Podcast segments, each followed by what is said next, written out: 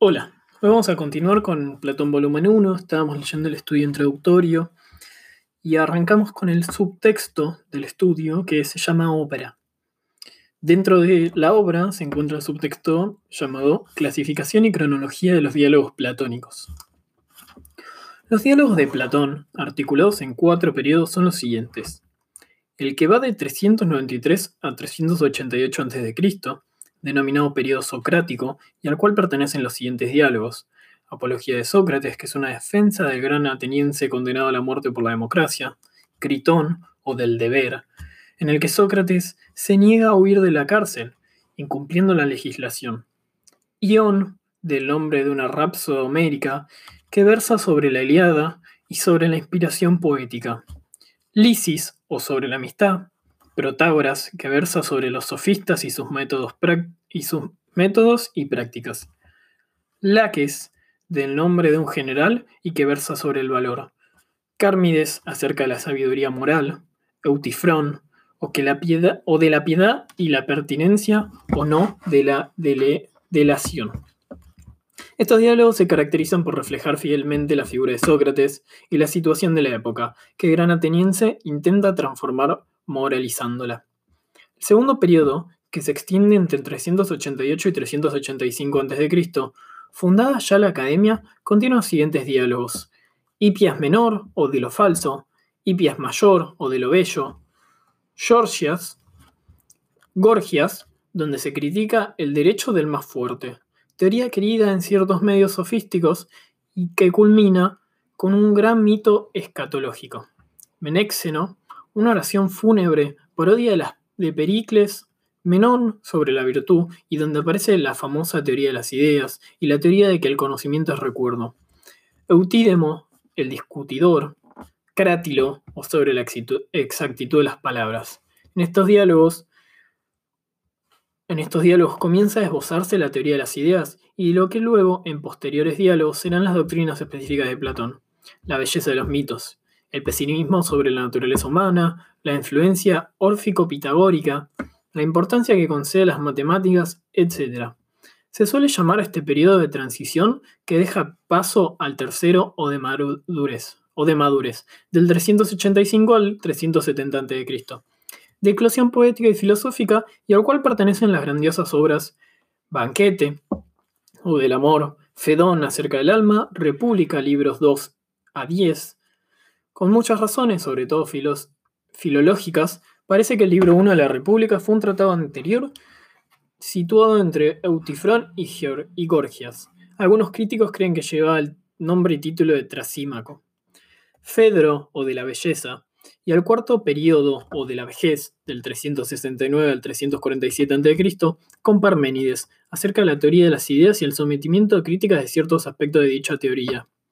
Téteto, que es una discusión sobre la ciencia, sofista sobre el ser y donde despliega una crítica a los sofistas, una muestra de qué es la ciencia de las ideas, la relación entre estas, la jerarquización de las mismas y la dialéctica, político o sobre la verdadera ciencia real, filebo sobre el placer, timeo o acerca de la naturaleza, critias o sobre la Atlántida, leyes, que es un minucioso tratado de legislación arropadora de su república, aun cuando se observan notorias diferencias respecto de aquella.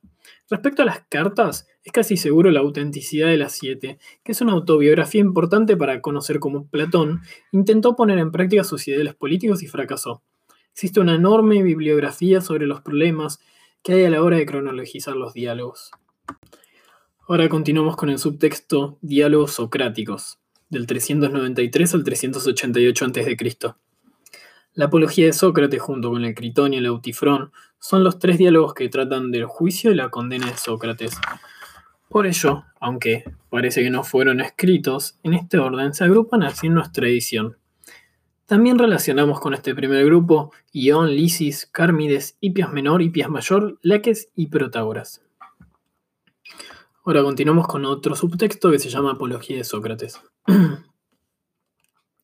Sócrates era un personaje incómodo para el gobierno democrático. Ello dio pie a que Mileto, un poeta contemporáneo, presentara ante el arconte rey una acusación que rezaba. Sócrates delinque corrompiendo a los jóvenes y no creyendo en los dioses en los que la ciudad cree, sino en otras divinidades nuevas.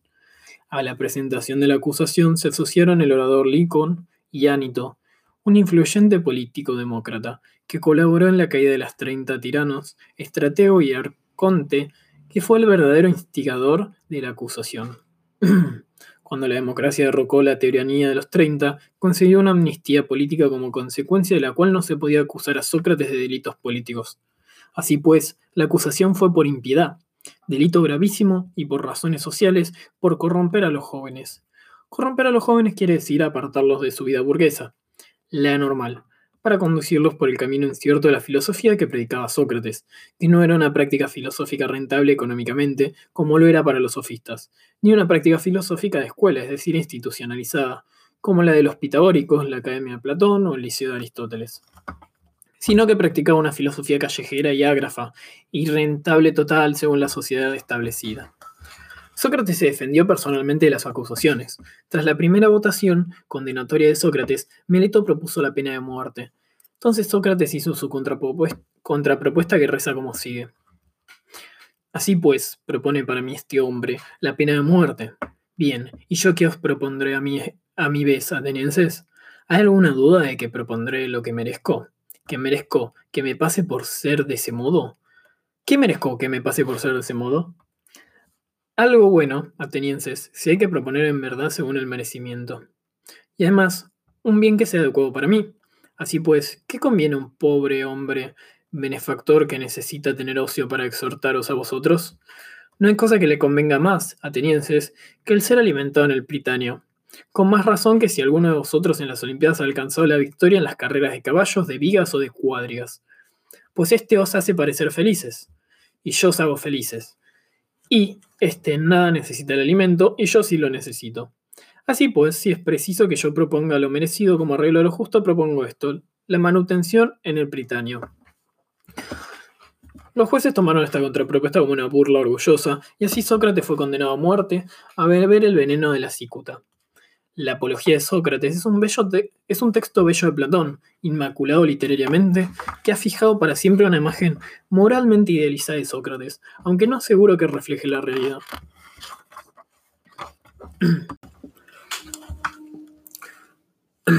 Continuamos con Critón o del deber. Critón era un acaudalado amigo de Sócrates que subvenía a sus necesidades económicas. Entre la condena a Sócrates y su cumplimiento, transcurrió un mes más o menos. En ese tiempo, Critón y otros amigos de Sócrates le propusieron ayudarle a fugarse de la cárcel. Sócrates rehusó con vehemencia, argumentando que incumpliría la ley. Si uno cree que la ley es injusta, ha de convencer al pueblo para que la cambie, pero no la ha de violar. Es una fantástica pros prosopopeya. Las leyes hablan y dialogan con Sócrates. Y este dice que ellas le comunican que no pueden ser violadas. Si no se está de acuerdo con ellas, deben ser cambiadas pero no vulneradas. Por eso no puede evadirse de la cárcel, dicen las leyes. Más bien Sócrates, danos crédito a nosotros, que te hemos formado, y no tengas en más ni a tus hijos, ni a tu vida, ni a ninguna otra cosa que a lo justo, para que, cuando llegues al Hades, expongas en tu favor todas estas razones ante los que gobiernan allí. Pues bien, si te vas ahora, te vas condenado injustamente no por nosotras, las leyes, sino por los hombres. Pero si te, si te marchas tan torpemente, devolviendo injusticia por injusticia y daño por daño, violando los acuerdos y los pactos con nosotras y haciendo daño a lo que menos conviene, a ti mismo, a tus amigos, a la patria y a nosotras. Nos irritaremos contigo mientras vivas, y allí, en el Hades, nuestras hermanas las leyes no te recibirán de buen ánimo, sabiendo que en la medida de tus fuerzas has intentado destruirnos. Procura que Critón no te persuada más que nosotras a hacer lo que dice. El Critón, por lo tanto, es un espléndido diálogo en defensa de la ley de la polis. Continuando con Eutífron o de la piedad. Sócrates acude al pórtico del arconte rey. donde este magistrado ejercía sus funciones, que eran sobre asuntos sociales, familiares y religiosos, y por tanto también sobre delitos de sangre. Sócrates acude a declarar por la acusación de impiedad que contra él ha presentado Meleto. Allí se encuentra en la antesala con Eutifrón. ¿Qué llevaba por allá este? Pues va a prestar declaración ante el magistrado de por qué acusó a su propio padre de homicidio de un esclavo, el cual a su vez había matado a otro. Eutifrón considera que la acción de su padre es impia y cree que debe ser purificada. Eutifrón era un representante de viejas creencias de la religión antropomórfica, según las cuales se pensaba que el homicidio era, una, era un miasma, una mancha, una infección, contaminación o impureza, que debía ser curado, reparado, desinfectado, purificado. Así pues, Eutifrón cree purificar a su familia denunciando a su padre. Eutifrón piensa con la mentalidad antigua. Sócrates aplica el bisturí de su dialéctica, su implacable lógica mayéutica, y le pregunta a Eutifrón por qué su acción es piedosa y por tanto justa. Eutifrón responde que porque es querida por los dioses. Pero Sócrates le pregunta si los actos piadosos son piadosos porque son queridos por los dioses o son queridos por los dioses porque son piadosos. Eutifrón no sabe qué responder y Sócrates le brinda la solución, proponiéndole que se necesita una definición universal de piedad independientemente de la querencia de los dioses. Al hacer que Eutifrón invierta la definición, le está indicando la necesidad de una norma independientemente de la voluntad de los dioses. Y por medio de su propia contribución positiva, afirmando que la piedad es una parte de la justicia o rectitud, Sócrates expresa su convicción de que la norma es de carácter moral. La decisión de Sócrates propone la, decisión que Sócrates propone es la estipulación de la existencia de un eidos o idea universal de piedad y justicia. Continuamos con el subtexto guion o sobre la poesía. Es una cosa leve, alada y sagrada al poeta. Son ellos, por cierto, los poetas, quienes nos hablan de que, como las abejas, liban los cantos que nos ofrecen de las fuentes melifluas que hay en ciertos jardines y sotos de las musas. Bellas descripciones de la poesía y del poeta los que hace Platón. La conversación es entre Sócrates y el Rapsoda Ión de Éfeso, recitador especialista de Homero. Rapsoda significa literalmente cocedor de cantos.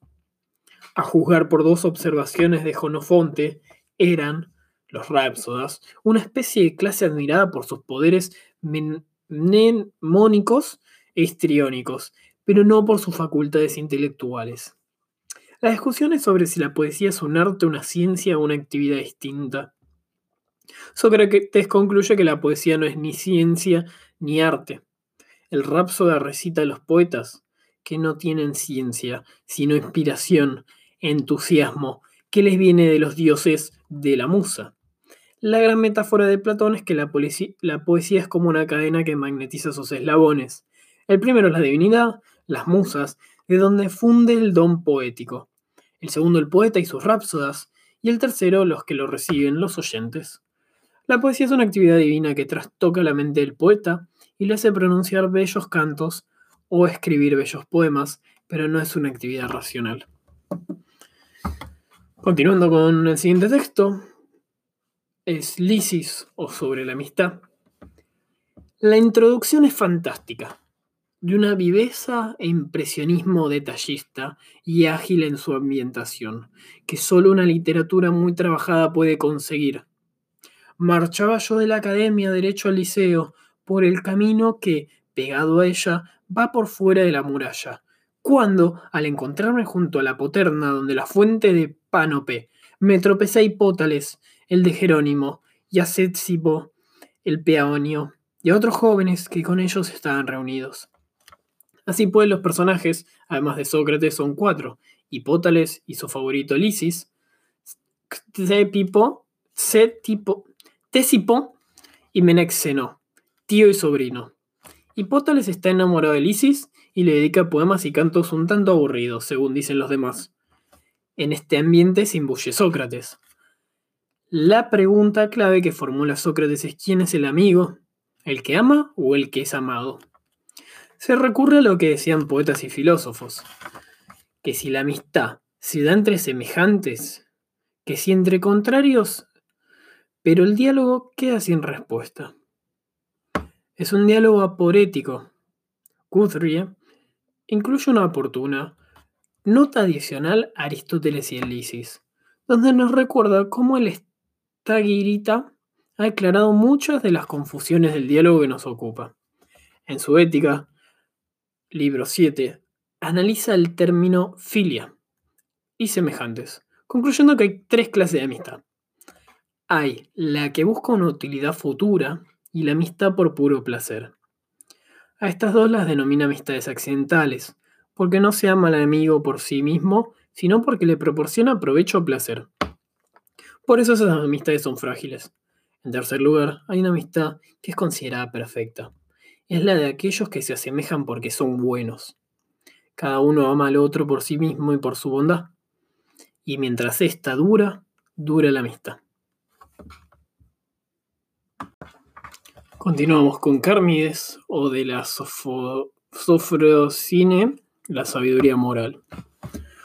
Sócrates cuenta que viene de la batalla de Potidia y que se alegra de volver a las distracciones que solía, callejerear, discutir, dialogar, filosofar. Cuando se encuentra de nuevo con sus amigos y discípulos en la palestra, se ponen a discutir sobre el significado de la palabra sofrocine. Los dialogantes son Critias, el bello Cármides y Sócrates. Y se ofrecen seis definiciones, que Sócrates va refutando. La primera es contención, sosiego, porte en el actuar.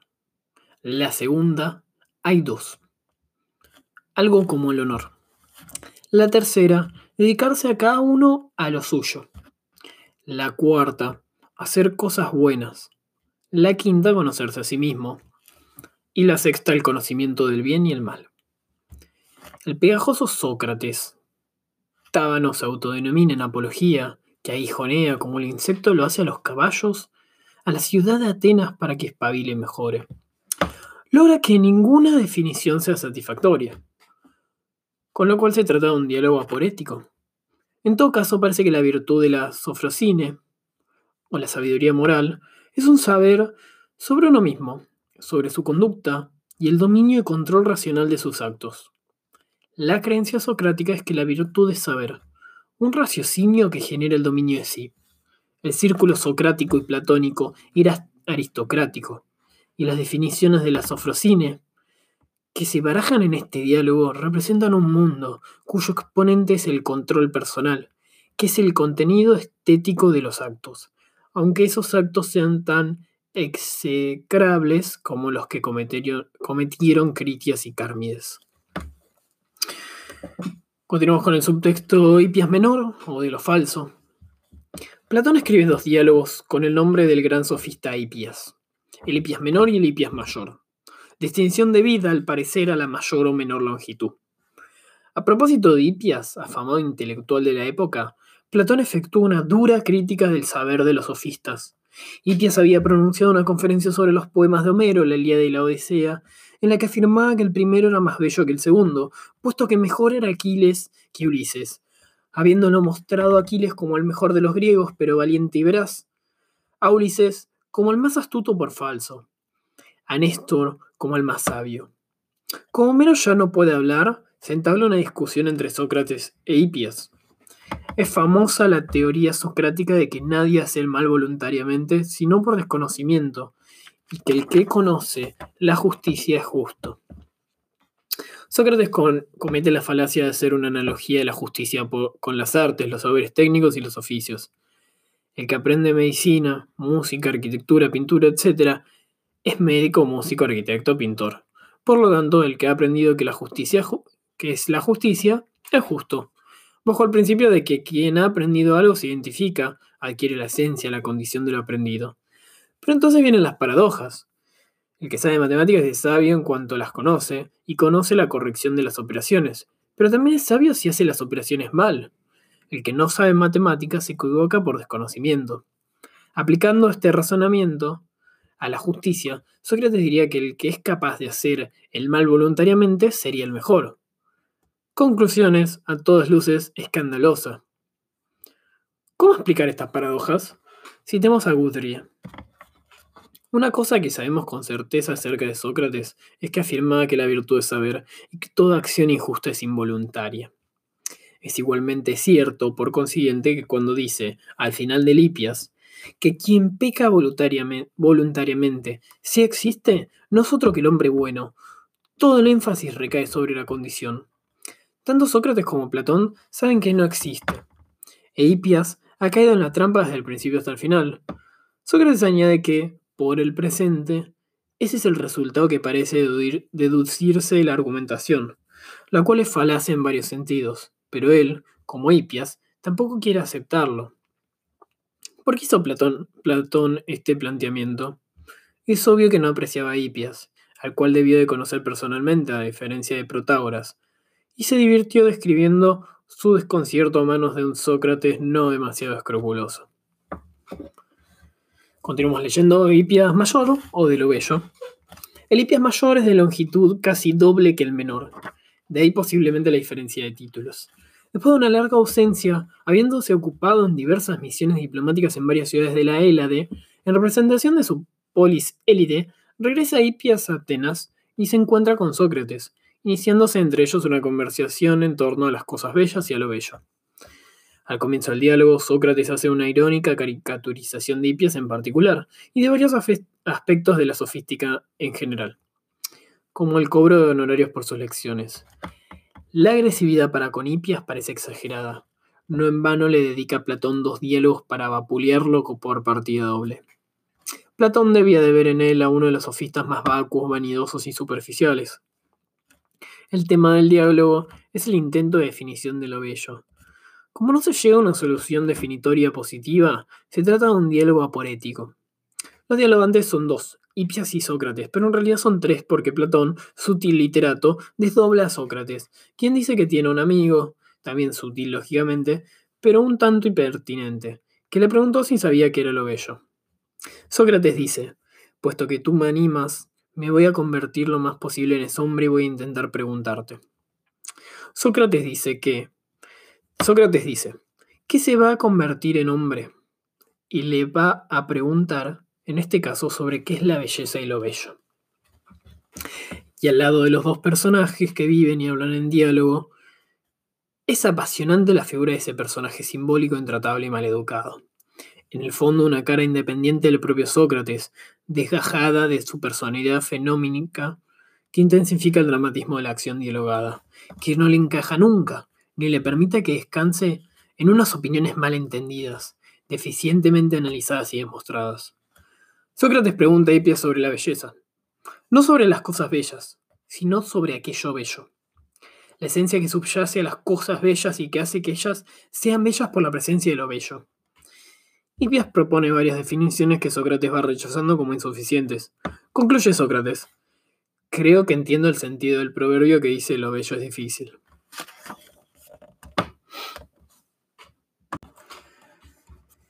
Ahora vamos a continuar con el subtexto lax, o laques o del valor. En este diálogo, modelo de los de juventud o socráticos, se intenta definir la Andreia, el valor.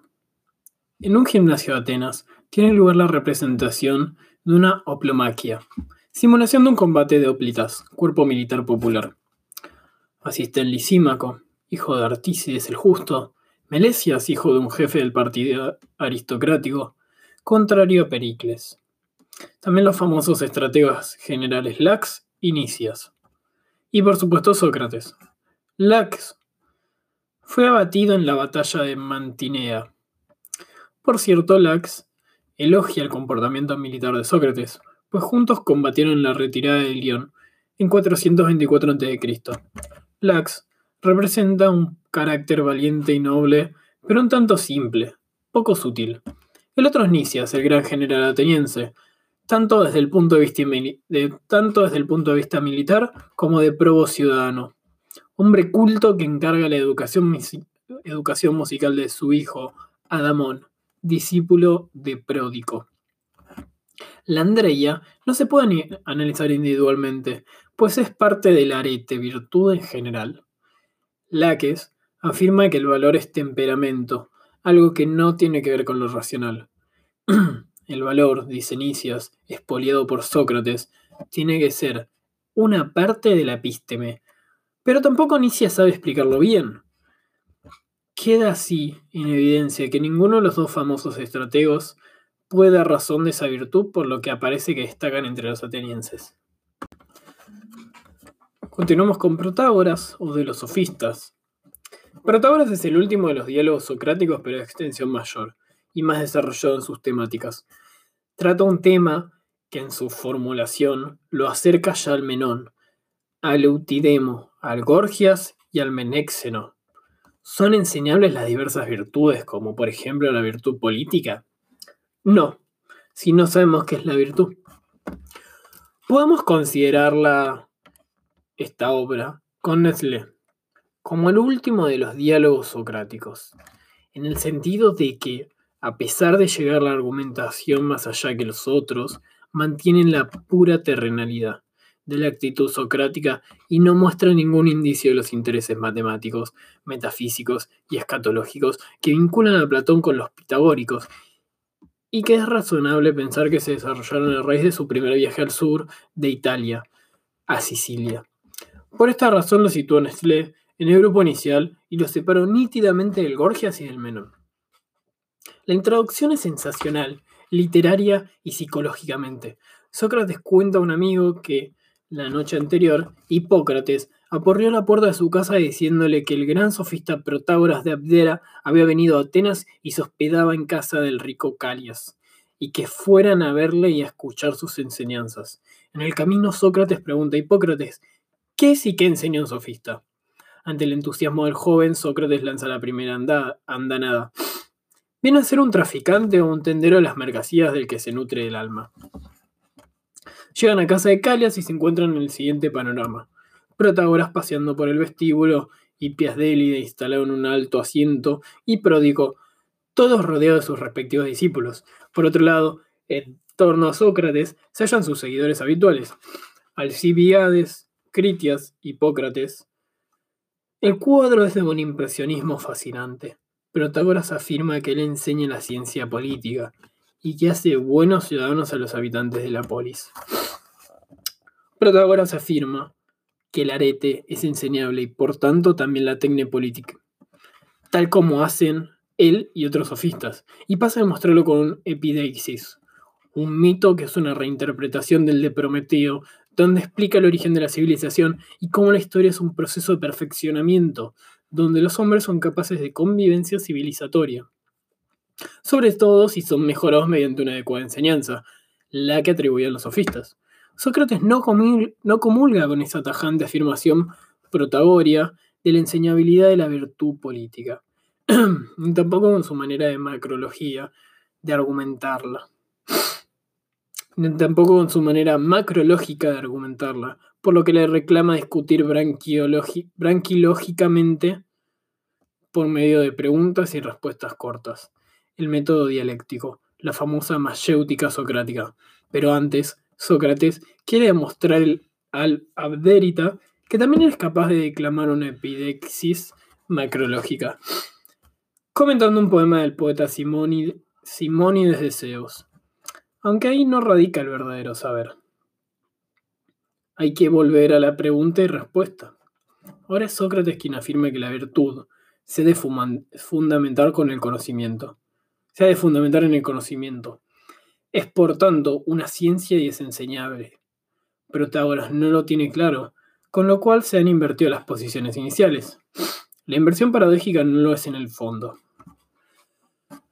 Pues, si la virtud fuese lo que Protágoras y el vulgo llaman con ese nombre, si fuera lo que aquel enseña a sus alumnos, con toda seguridad no sería ciencia y no cabría enseñarla. En cambio, si es lo que piensa Sócrates, es decir, si fuese ciencia intuitiva de los valores y del bien, se la podría enseñar, aunque es evidente que Protágoras no sería capaz de hacerlo. ¿Y quién lo hará? El filósofo. Con esto terminamos por hoy. En el próximo capítulo continuaremos con diálogos de transición dentro de los estudios introductorios, iniciando con el Gorgias. Muchas gracias.